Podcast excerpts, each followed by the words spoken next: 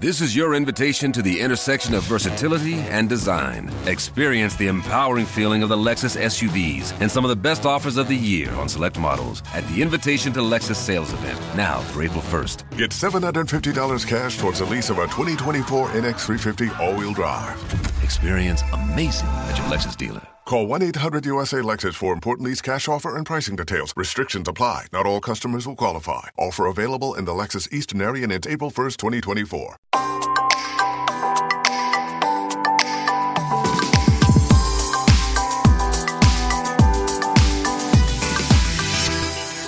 Herzlich willkommen zu unserer neuen Folge Female View on Football. Wir sind heute bei RB Leipzig zu Gast, ein Verein, der in den letzten Jahren eine Wahnsinnserfolgsgeschichte geschrieben hat und eine ganze Region mit reingebracht hat sozusagen. Grüße an unseren Taxifahrer heute. Er hat auch eine Dauerkarte, hat er uns gleich erzählt. Einer von 31.000. Genau. Und unser Gast, der ist eigentlich eines der Gesichter dieser Erfolgsgeschichte. Genau, er ist ganz maßgeblich beteiligt an dieser tollen Erfolgsgeschichte von RB Leipzig, von der Regionalliga in die Champions League. Er spielt seit 2013 bei RB und ist unglaublicherweise der dienstälteste Profi, soweit ich zumindest weiß, jetzt bei RB. Er kommt aus Dänemark, ist dänischer Nationalspieler. Herzlich willkommen, Yusuf Paulsen. Dankeschön. Dankeschön. Und äh, Yusuf, bei uns ist das so üblich, dass wir im Podcast erstmal fünf W-Fragen an unsere Gäste stellen stellen als Einstieg. Okay. Bist du bereit? Bin ich. Die erste Frage ist, wenn man neun Jahre hier in Leipzig bei RB spielt, dann hat man bestimmt gute Gründe dafür. Welche sind das in deinem Fall? In meinem Fall, ähm, ja, diesen einfach coole Stadt erstmal, coole Verein. Erfolg gehört natürlich auch dazu. Und ich fühle mich ein bisschen wie zu Hause. Das sind eigentlich die größten Gründe. Warum hat Yusuf Paulsen keine Jeanshose im Schrank? habe ich auch. Hast du jetzt äh, doch eine, ich ja? Hab, ich habe welche, äh, ich ziehe die nicht gerne an.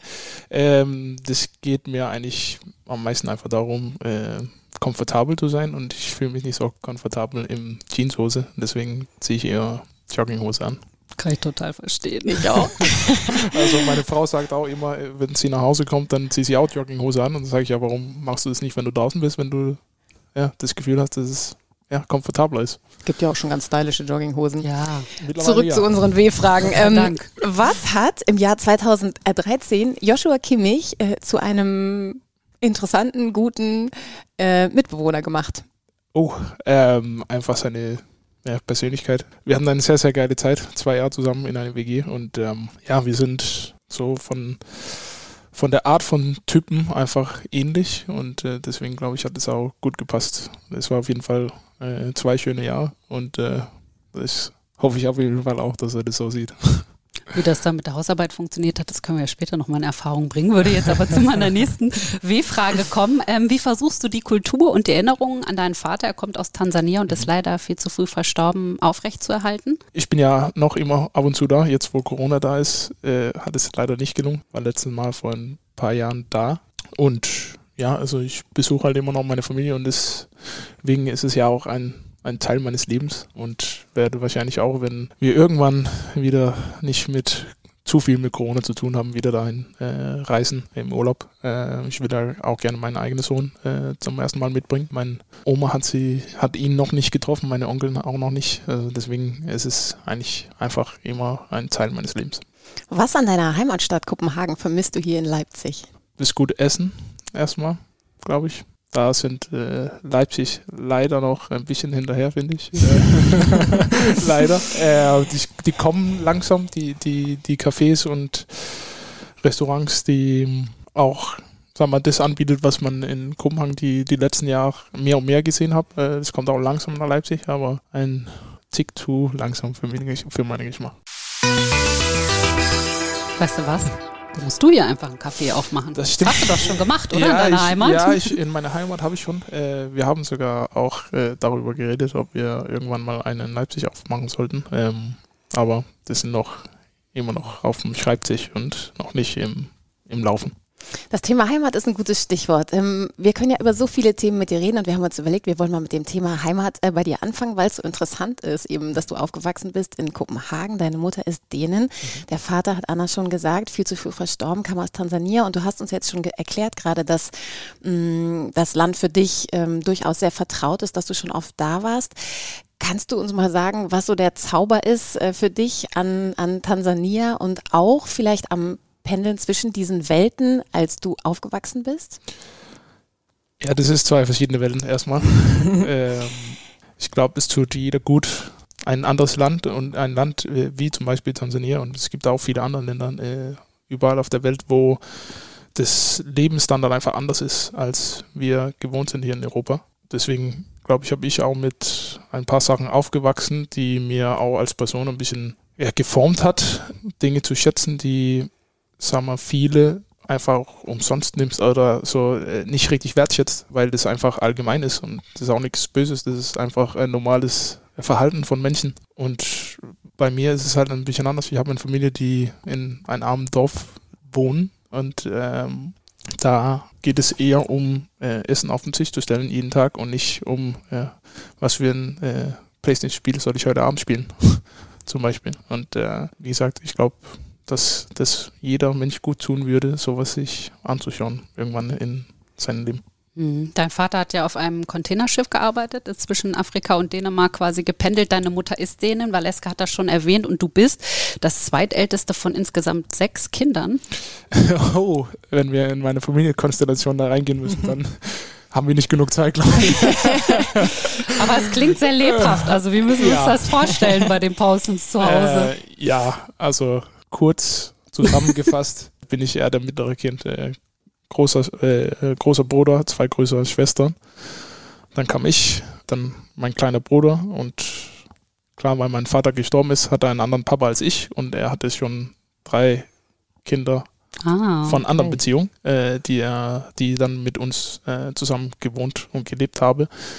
Deswegen waren wir ja sechs Kinder und zwei Erwachsene zu Hause und äh, ja, das ist so mein Zuhause. Ich wünsche die Post abbestimmt. Wahrscheinlich. Und wo ist so Heimat für dich? Ähm, ist das klar Kopenhagen oder? Ja. Ähm? Es ist, ähm, ich habe ja von ich geboren bin bis äh, 19, wo ich dann äh, nach Leipzig gezogen bin, habe ich äh, die ganze Zeit in Kopenhagen ge gewohnt. Mhm. Deswegen ist ja Kopenhagen meine Heimat, Heimstadt.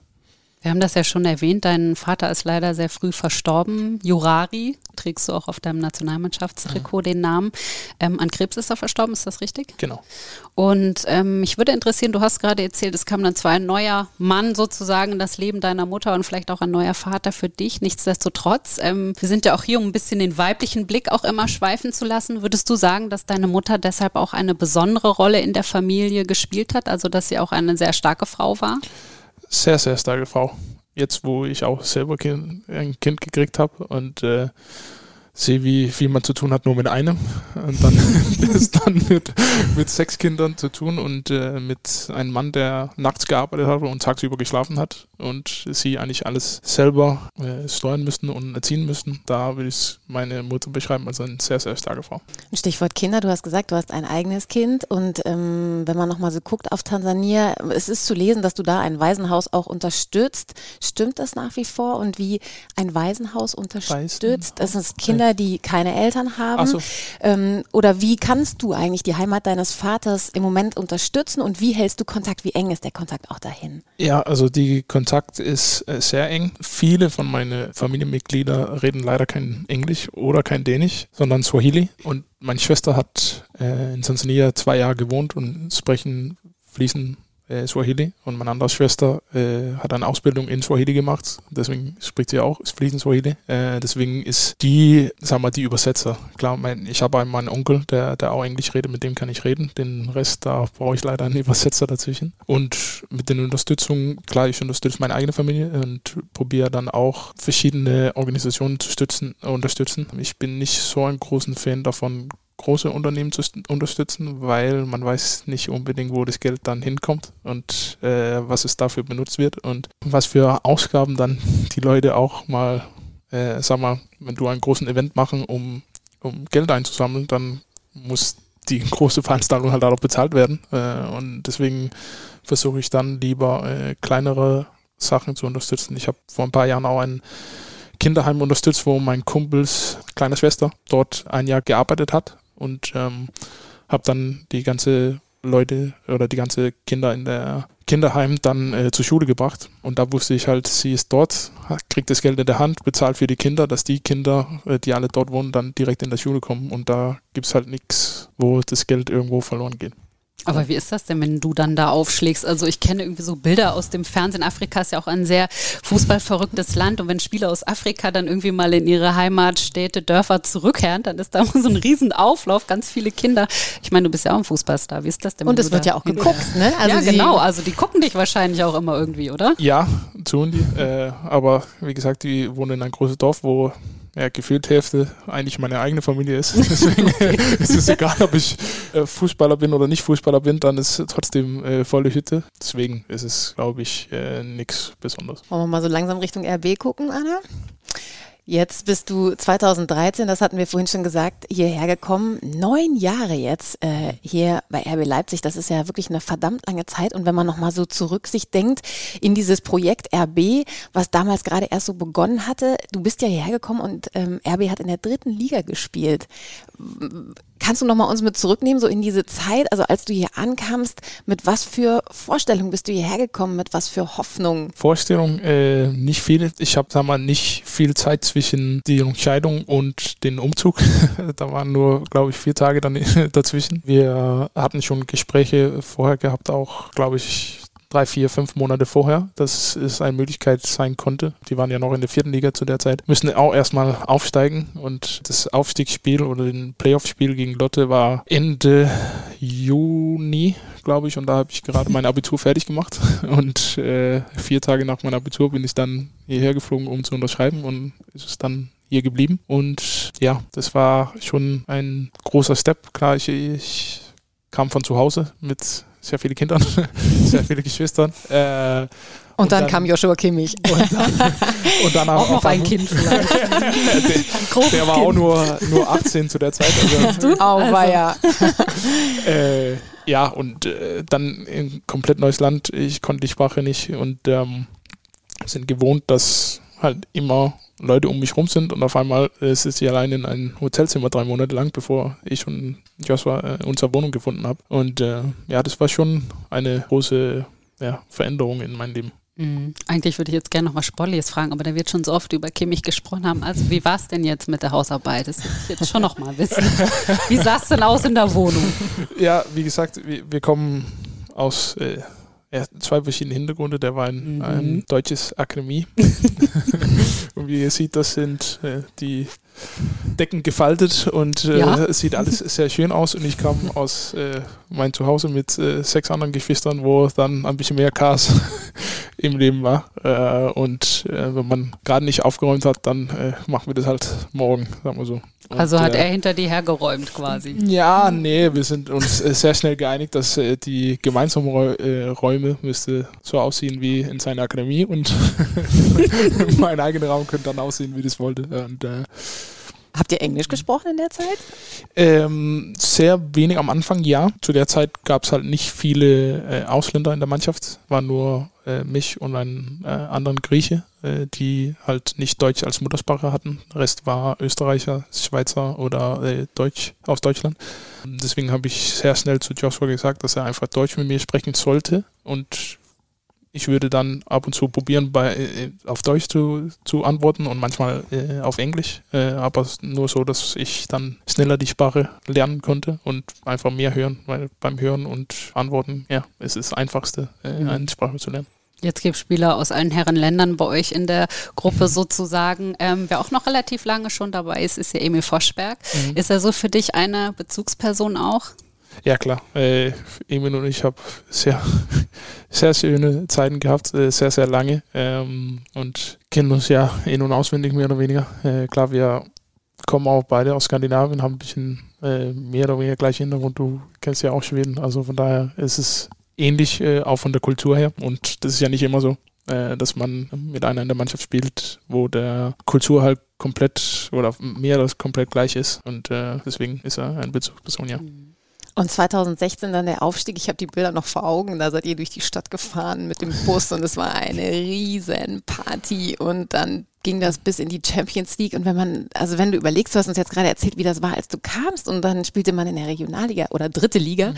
ähm, und dann bis in die Bundesliga, ähm, war das auch ein Grund, dass es sportlich eben so gut lief, dass man dann so lange ähm, und so eine Kontinuität hat bei einem Club und dass man auch sich immer wieder entscheidet, hier zu bleiben? Es hätte sicherlich auch andere Alternativen bis hierher ja schon gegeben. Klar, Erfolg hat einen Grund dafür. Äh, wären wir in der dritten Liga geblieben oder äh, mehrere Jahre in der zweiten Liga, dann wäre ich wahrscheinlich auch nicht mehr bei Leipzig. Deswegen Erfolg gehört dazu. Und wenn man sich auch als Spieler entwickelt und besser werdet, dann braucht man auch die Herausforderung. Und wenn die den Club oder den Spieler halt unterschiedliche Niveauen hat, dann muss man sich trennen irgendwann. Aber das ist halt hier nie der Fall gewesen und deswegen gab es auch keinen Grund, irgendwo anders hinzusuchen.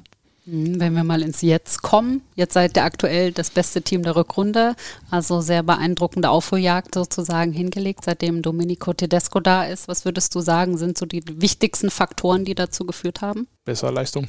das ist äh, ein größerer Faktor. Klar, wir, also wir hatten ich würde auch sagen, der Kontinuität, weil es war nicht so, dass wir in der äh, Hinrunde nicht gute Spiele dabei hatten. Wir haben auch Stuttgart 4, 5, 6, 0, 6, 0 ist es, glaube ich, äh, aus dem Stadion rausgeschossen und wir hatten auch äh, andere Spiele, wo wir 4, 4-0 gewonnen haben. Wir haben Dortmund geschlagen und so weiter. Aber das war halt immer so, dass dann äh, genau das Spiel danach ist, als ob diesen ja, Erfolg für uns, unsere Köpfe nicht gut waren und dass wir dann wieder beim nächsten Spiel gefallen wird, äh, wurden, oder gefallen sind. Und das haben wir dann jetzt besser hingekriegt, äh, dass wir einfach diesen Kontinuität und diesen Topleistungen dann immer wieder, äh, oder sagen wir mal, den Grundleistungen immer wieder auf den Platz bringen. Und das war halt in der Hinrunde nicht der Fall. Mhm. Platz 4 aktuell, ähm, mal so das Ziel mit dem Club oder das angepeilte Ziel mit dem Club, noch nicht dein persönliches, aber so das Ziel mit RB. Was wäre da so für dich das Wunschziel? Man hat ja schon so viel erreicht. das Wunschziel ist, äh, was zu gewinnen sagen wir so. Ein äh, Titel? Ja. Könnte ja noch. Beste Chance, ja, oder? Den DFB-Pokal DFB zum Beispiel könnte man Europa League. Auch noch, ne? auch noch in der Europa League dabei. Ja klar, jetzt bin ich neun Jahre hier und habe immer noch nicht gewonnen. Äh, selbst nicht der dritten Liga, auch nicht der zweiten Liga. Da sind wir beide Zweiter geworden. also von daher äh, wird es mal für mich jetzt Zeit, auch was zu gewinnen. Vielleicht können wir mal ganz kurz über dieses Halbfinale im Pokal sprechen. Das steht ja jetzt auch bald an. Ich finde es nämlich irgendwie wahnsinnig interessant. Es wäre echt krass, wenn ihr das gewinnt. Einfach äh, nach dieser Spielzeit, die ihr jetzt hingelegt habt. Union Berlin wäre natürlich auch irgendwie Wahnsinn. Mhm. Also seitdem die aufgestiegen sind, ein Erfolg nach dem anderen, das würde das Ganze auch krönen. Und ich glaube, es gibt auch irgendwie niemanden, der Christian Streich und Freiburg nicht gönnen würde, wenn sie mal den DFB-Pokal gewinnen. Klar. Und der HSV, ich meine, der HSV, wer hätte das gedacht, ja? Also ähm, ich ja. weiß nicht, wie schätzt du das so ein? Also es ist natürlich auch ein Duell klein gegen groß. Es ja. ist ja in so vielerlei Hinsicht so charmant. Ihr spielt gegen Union Spiel. jetzt im Halbfinale. Ja, genau. Zu Hause immerhin für euch, muss man sagen. Ja, das ist äh, natürlich äh, ein Vorteil. Das ist klar. Sind froh darüber, dass wir sagen wir ein Heimspiel gezogen haben. Und ja, das wird geile Spiele. Beide, wie du sagst, auch äh, Freiburg gegen Hamburg, das wird auch ein geiles Spiel. Und ähm, ja, lass die besten Teams dann in Finale sich treffen. Spannend. Wollen wir schon weitergehen zur Europa League oder wollen wir noch ein bisschen verweilen bei RB? Es gäbe noch viele Fragen. Vielleicht noch eine Frage zu RB. Wie eng sind die Kontakte oder deine Kontakte denn noch zu den Wegbegleitern? Also Julian Nagelsmann siehst du jetzt natürlich wieder ab und zu im Stadion. Ähm, ist es dann nur so ein Abklatschen oder hört man sich irgendwie noch? Habt ihr dafür überhaupt Zeit?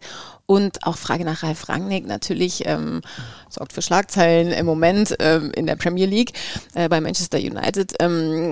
Gibt es da noch Kontakte? Hält man so einen Kontakt oder? Äh, mit manchen ja, mit manchen nicht. Klar, ich habe ja jetzt neun Jahre in Leipzig gespielt. Ich habe viele Begleitspersonen gehabt durch die Jahre. Manche hat man immer noch Kontakt, manche nicht. Und manche sehen man ja äh, zwei, drei, viermal im Jahr auf jeden Fall äh, auf dem Spielplatz und äh, quatscht dann auch nach dem Spiel oder vor dem Spiel.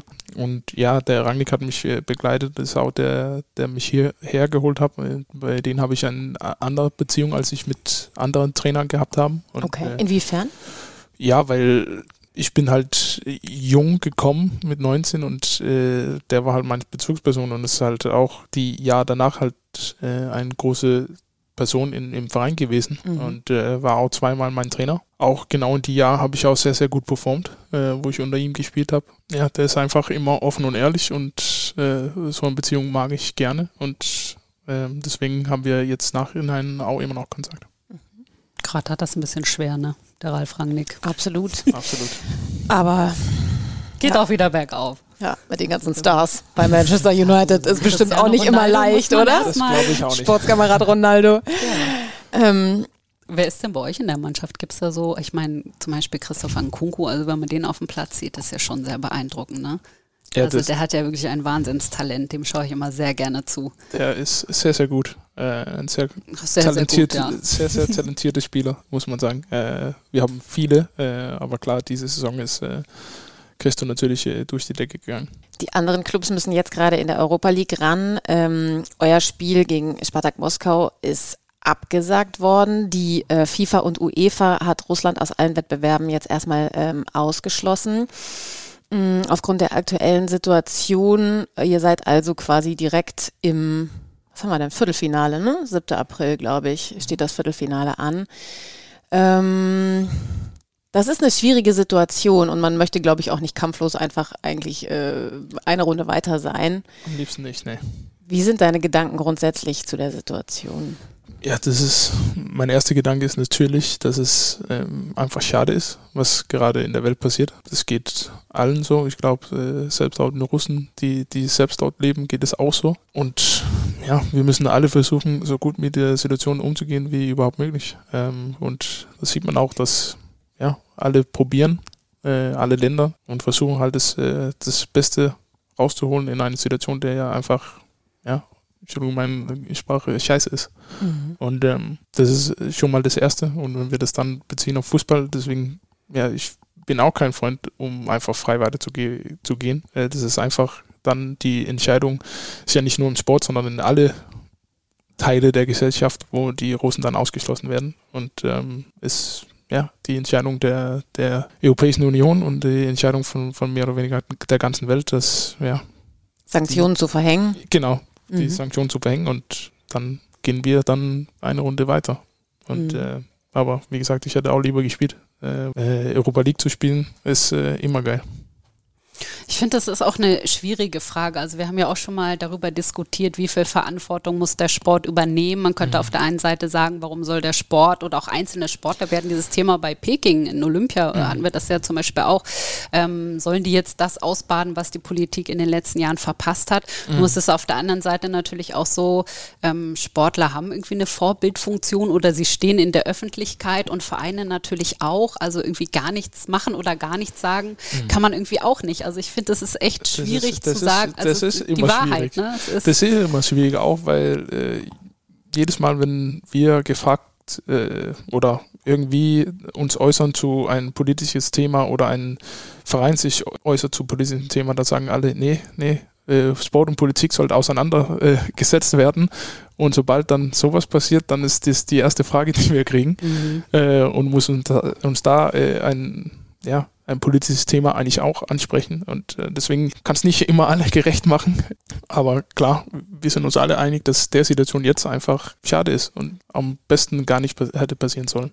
Mhm. Es gab ja Nationalmannschaften zum Beispiel von Schweden und ähm, Polen und Tschechien, die haben ganz früh gesagt, dass man diese Spiele irgendwie nicht spielen mhm. kann. Einfach um vielleicht auch ein Zeichen zu setzen, dass man sagt, wir können jetzt nicht einfach irgendwie gegen eine russische Mannschaft oder gegen russische Clubs spielen und irgendwie so tun, als wäre nichts. Ja. Das kann ich schon auch verstehen. Ja, und das ist ja, ja alle haben äh, eigene Meinung, weil manche würden auch sagen, ja, die russischen Spieler hatten eigentlich nichts damit zu mhm. tun und äh, sogar manche Spieler sind gar nicht aus Russland, die spielen einfach nur für einen russischen Verein. Und äh, das ist ja, wie gesagt, ein schwieriges Thema. Mhm. Äh, und deswegen ist es auch sage ich, ungerecht, die Spieler dann zu sagen, ja, ihr solltet dann irgendwie beantworten, weil das ist nicht auf unser Tisch. Wir, wir können eh nichts äh, rechts und links machen, außer zu sagen, ja, ich, ich spiele von alleine nicht und dann schadet es halt nur jede einzelne Karriere und nicht den jeweiligen Verein oder und deswegen ist es einfach ein sehr, sehr schwieriges Thema, die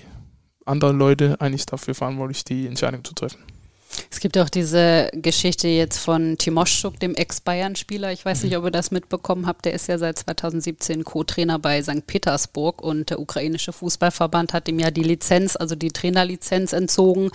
Ähm, alle Titel, die er auf ukrainischem Boden gewonnen hat und er wurde aus dem Spielerregister der Nationalmannschaft gestellt gestrichen, weil sie eben sagen, er schadet dem Image des ukrainischen Fußballs, weil er eben seine Arbeit nicht eingestellt hat und sich öffentlich nicht geäußert hat. Also, also es ist schon schwierig, irgendwie eine Linie zwischen Politik und Sport zu ziehen. Und das ist, wie du gesagt hast, mal ist es so, mal sagen sie, warum sagt ihr nichts? Und dann heißt es, warum sagt ihr was? Also ja. ich glaube, die Wahrheit liegt wahrscheinlich irgendwo dazwischen, oder? Tja. Eine schwierige Situation. Vielleicht kannst du uns noch erzählen, was in Dänemark, manchmal wird ja auch eine Gesamtsituation in jedem Land etwas anders dargestellt. Klar, Europa mhm. ist im Moment vereint. Jeder ist, glaube ich, gegen diesen Krieg. Äh, mhm. Wie du gesagt hast, auch die Russen, auch ganz viele Menschen in Russland. Ähm, was hörst du so vielleicht von deiner Mutter oder äh, von Geschwistern aus Dänemark? Gibt es da noch irgendwie vielleicht Aspekte, äh, die wir hier nicht so ähm, ich glaube, da Nein, also es gibt fast keinen Unterschied zu Deutschland. Ich glaube, Deutschland ist äh, genauso abhängig von Russland, äh, mhm. äh, was die Energie mhm. äh, angeht, wie, wie zum Beispiel Dänemark. Äh, deswegen ist das halt ein großes Thema. Mhm. Was machen wir da? Oder was macht äh, Dänemark da? Ähm, und ja, sonst ist ja die gleichen Themen, mehr oder weniger. Ähm, wenn ich mein, mit meiner Familie rede, dann ist eher die Angst, was, was ist der nächste Schritt? Mhm. Wann, was passiert am nächsten? Und ähm, das glaube ich ist der so der größte Verzweiflung oder die größte Angst äh, daran, ja, wie soll das enden? Der Sport steht auf für die Ukraine. Wir zeigen Flagge für Frieden und Solidarität. Und deshalb sammeln wir Spenden. Spenden für die Menschen, die durch den Krieg in der Ukraine in Not geraten sind. Unser Plan lautet, du spendest und wir spendieren dir Laces, die ein Zeichen setzen.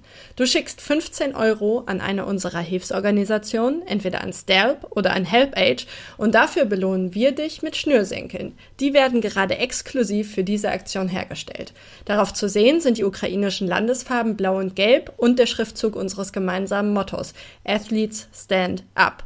Erste Fotos der Laces und alle Infos zur Aktion gibt's auf unserer Website www.athletestandup.org. Dort findest du auch alles zu den beiden Hilfsorganisationen. Wir freuen uns über jede Unterstützung, über jede Spende, über jeden neuen Follower und darüber, dass du die Aktion auf deinen Social Media Kanälen teilst. Denn du tust bereits Gutes, wenn du dein Netzwerk aktivierst. Für Athlete Stand Up und vor allem für die Menschen aus der Ukraine. Ich habe diese Woche für ein anderes Format auch mit Kindern gedreht und da sagte ein Junge, der war elf Jahre alt, er hat Angst, dass äh, Putin jetzt auch die NATO angreift und dann ein dritter Weltkrieg ausbricht. Und das hat mich irgendwie so so mitgenommen, dass ich so dachte, diese armen Kinder, also in mhm. was für einer Zeit der Angst und auch irgendwie Ohnmacht wachsen die jetzt auf. Ja, erst, erst Corona und. Ja, ja genau, erst Corona. Und es sind nicht nur äh, Kinder. Ne? Ich glaube, das ist wirklich so eine Sorge. Dieses, die ist plötzlich auf dem Tisch und die äh, hatte man irgendwie noch vor zwei Wochen so gar nicht auf dem Zettel irgendwie. Ne? Also die Weltordnung hat sich irgendwie verändert. Kommen wir mal vielleicht zu den etwas schöneren Themen und ähm, zur Nationalmannschaft. Äh, auch für dich, der äh, Trainer Kaspar Juhlmann hat äh, dich nominiert, auch für die Länderspiele jetzt, für die anstehenden gegen Serbien und gegen die Niederlande. Das Gute ist ja, Dänemark ist schon qualifiziert, also könnte ganz locker mhm. angehen. Ja. Ähm, und das ist jetzt nicht so die ganz große Überraschung eigentlich, dass äh, du dafür nominiert bist, aber die äh, Überraschung eigentlich oder eine Nachricht, die uns alle irgendwie gefreut hat, weil natürlich alle mitfühlen, ist die Nachricht, dass Christian Eriksen auch ähm, nominiert wurde für diese Länderspiele. Ähm, ja, wie habt ihr das denn aufgenommen als, als Spieler und als Mitspieler und als äh, diejenigen, die hautnah dabei waren ähm, bei dem Vorfall? Ja, also das ist, wird natürlich schön. Das wird für mich zum ersten Mal wieder auf dem Platz zu stehen mit ihm äh, oder auf dem Trainingsplatz. Und einfach eine tolle, tolle Nachricht, äh, dass er wieder dabei ist. Ähm, ich glaube, die meisten, die ihn kennen und äh, mit ihm zusammengespielt hat, hat das wahrscheinlich auch schon erwartet, wo man die letzten Wochen gesehen hat, dass er bei Brentford auch wieder auf dem Platz gestanden hat. Und der hat auch wieder in diesem Spiel gezeigt, wie gut der ist. Und äh, deswegen sind wir einfach alle froh, dass er ja, den ersten Schritt, sagen wir so, wieder zurück zum Fußball äh, äh gut aufgenommen hat. Und äh, ja, jetzt mit der Länderspielpause, glaube ich, wird äh, der nächste Schritt, weil für ihn wird es wahrscheinlich auch wieder dem ersten Mal wieder zurück in unser Nationalstadion äh, zurückzukehren. Und äh, da wird sicherlich äh, noch ja, ein paar um Emotionen äh, zu überwinden sein. Da wird bestimmt noch mal einiges hochkommen. Wie ist das denn bei dir? Also irgendwie kann man sich natürlich auch gerade als Sportjournalistin an diesen Moment noch total erinnern mhm. bei diesem Spiel gegen Finnland, ähm, als das alles passiert ist. Und ich fand irgendwie, auch wenn man, also man kennt ja sehr viele dänische Spieler, aber wenn ich dich da gesehen habe oder auch Thomas Delaney, mhm. wie ihr irgendwie so total emotional und angegriffen natürlich und irgendwie auch verzweifelt wart. Und ja auch ganz nah dran. Ihr standet ja, ja um ihn rum. Total berührt. also auch so diese Kameradschaft. Ist das etwas, woran du noch zurückdenkst ab und zu?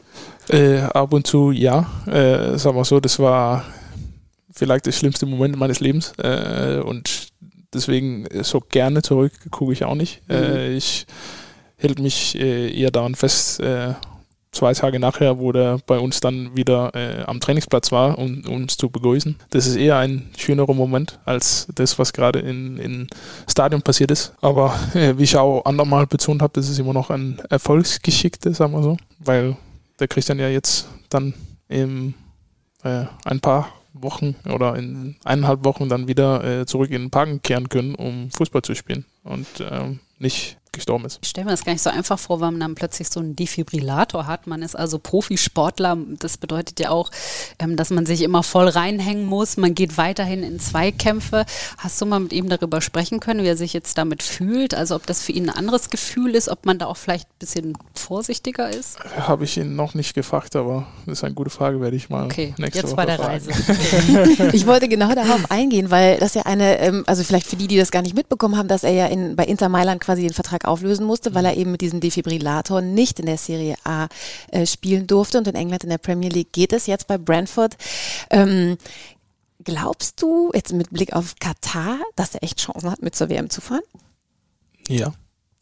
also das glaube ich, hat er auch selber betont, dass es das sein Ziel ist und warum auch nicht. Mhm. Also ähm, wie gesagt, da, da der fühlt sich jetzt wieder gut und äh, hat Spaß daran, wieder Fußball zu spielen und wir wissen alle, wie gut der ist und deswegen sehe ich keinen Grund, warum der dann zu der Zeit nicht mitfahren sollte. Mhm. Du hast ja gerade das Wort Katar erwähnt, vielleicht können wir da nochmal nachfragen. Ähm, wie gesagt, ihr seid schon souverän für die WM qualifiziert. Es geht nach Katar, das wissen wir alle. Und äh, Dänemark hat auch gesagt, also wegen der Menschenrechtsverletzungen planen wir da Protestaktionen. Kannst du uns da schon irgendwas Näheres zu sagen? Also Kann ich noch nicht, nein. Kannst du noch nicht, okay. Aber du bist dabei, also vertrittst ja. das auf jeden Fall. Ja, also oh. wir sind alle dabei, äh, Spieler. Äh, wir spielen den, die, die Endrunde und ähm, da wird sicher äh, Sachen aufploppen, nicht nur bei uns, sondern bei vielen anderen ähm, Nationalmannschaften wahrscheinlich auch. Wie gesagt, wieder, das ist nicht unsere Entscheidung. äh, wir machen unser Sport und äh, andere Leute entscheiden, wo und wann und wie. Wir versuchen dann äh, unser Teil dazu beizubringen, äh, wie man äh, auch Sachen äh, oder auf jeden Fall Botschaften dann weitergeben kann äh, die auch in eine, sagen mal, bessere Richtung geht. Der dänische Verband hat sich ja relativ deutlich quasi positioniert in der Sache und hat gesagt, wir werden da Aktionen machen, wir werden auch auf Trainingsklamotten Platz schaffen für Statements. Wir werden uns klar zu der Situation der Arbeiter dort und zu den Arbeitsbedingungen ähm, äußern. Und wir werden auch übrigens unsere Hotels danach aussuchen und prüfen, wie die Menschen, die dort arbeiten, was für Arbeitsbedingungen die haben. Der dänische Verband hat das deutlicher gemacht als andere Verbände. Deutschland hat auch ähm, sich schon positioniert, aber der dänische Verband hat das sehr viel deutlicher gemacht. Ähm, ich würde noch mal interessieren, deine Haltung grundsätzlich, weil du bist auch ein Mensch, diese Themen gehen ja nicht an einem vorbei. Du liest mhm. auch die Zeitung und jeder weiß, irgendwie, wie das war, diese Stadien äh, zu bauen in Katar und unter welchen Bedingungen das Menschen gemacht haben. Wie ist deine Haltung grundsätzlich dazu, dass eben solche Themen also, dass der dänische Verband erstmal sich so verhält, wie er sich verhält? Ja, ich finde es gut, wie die sich verhalten. Äh, und auch noch ein anderes Thema dazu. Wir wurden natürlich auch von äh, Organisationen und äh, zum Beispiel Amnesty, die jetzt sehr, sehr groß ist, beraten, äh, wie wir das machen sollte und was für Sachen gut wäre, um diesen Botschaften dann rauszukriegen. Und viele reden darüber, äh, Boykott zu machen. Und wir wurden immer beraten zu sagen, das ist eigentlich das Schlimmste, was wir machen können. Mhm.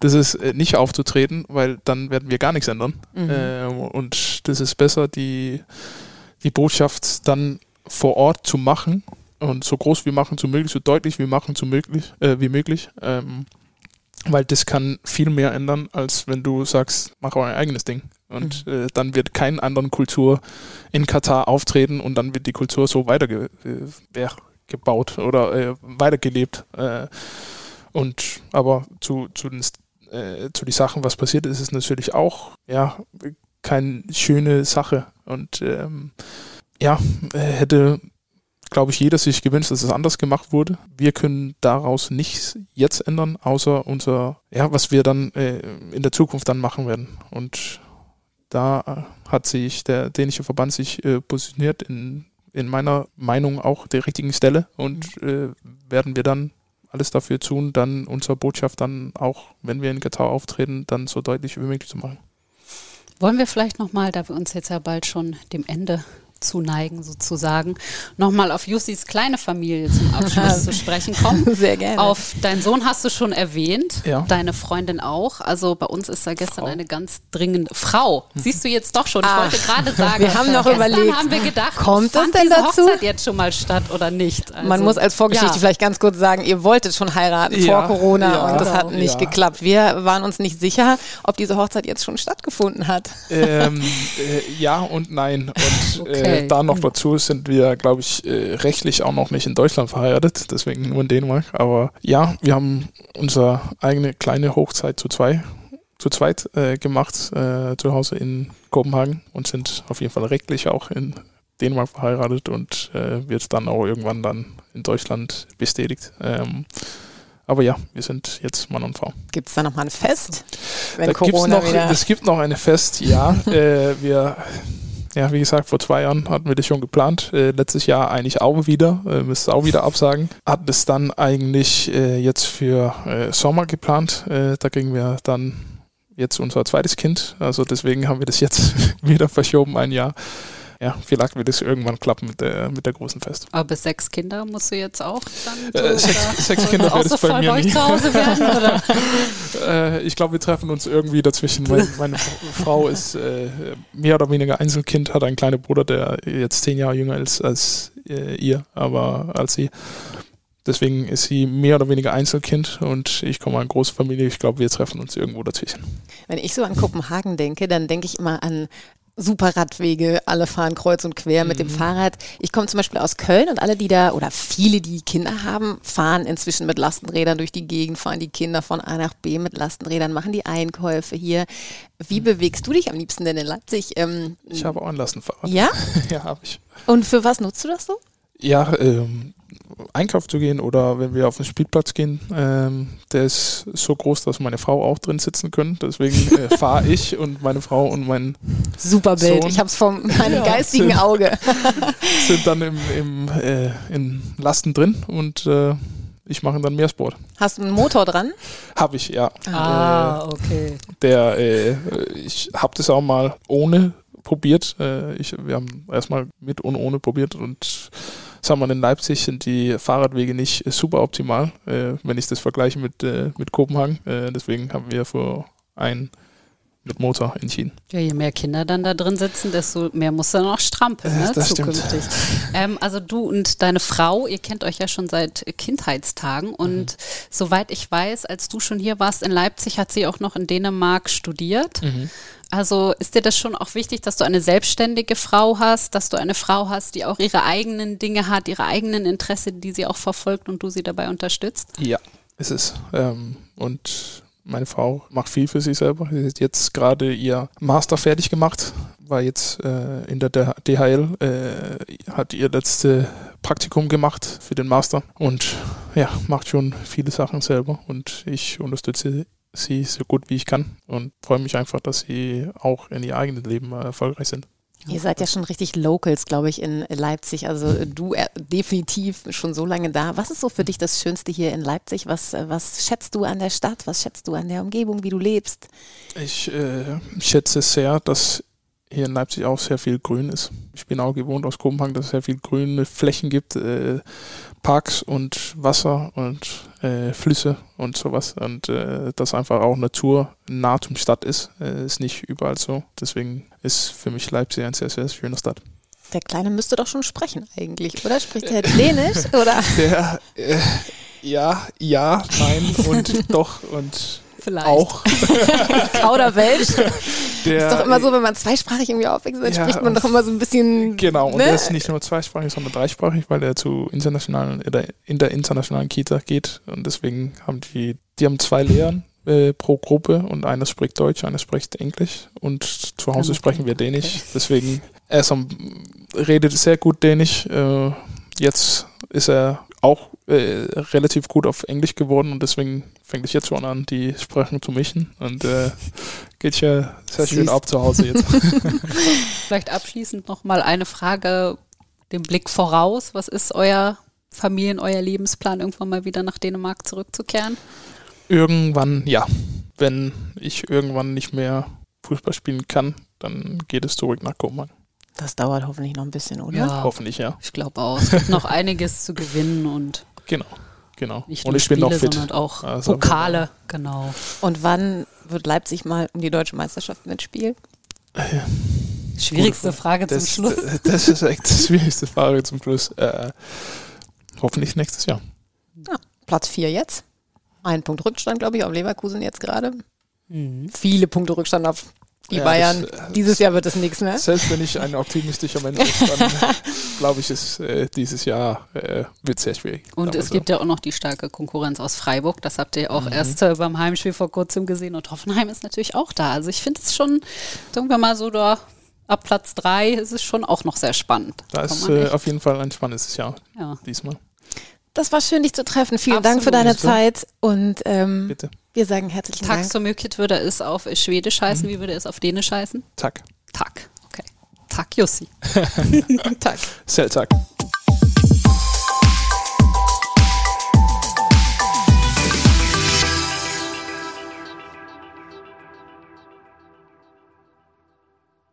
This is your invitation to the intersection of versatility and design. Experience the empowering feeling of the Lexus SUVs and some of the best offers of the year on select models at the Invitation to Lexus sales event now through April 1st. Get $750 cash towards the lease of a 2024 NX350 all-wheel drive. Experience amazing at your Lexus dealer. Call 1-800-USA Lexus for important lease cash offer and pricing details. Restrictions apply. Not all customers will qualify. Offer available in the Lexus Eastern area and it's April 1st, 2024.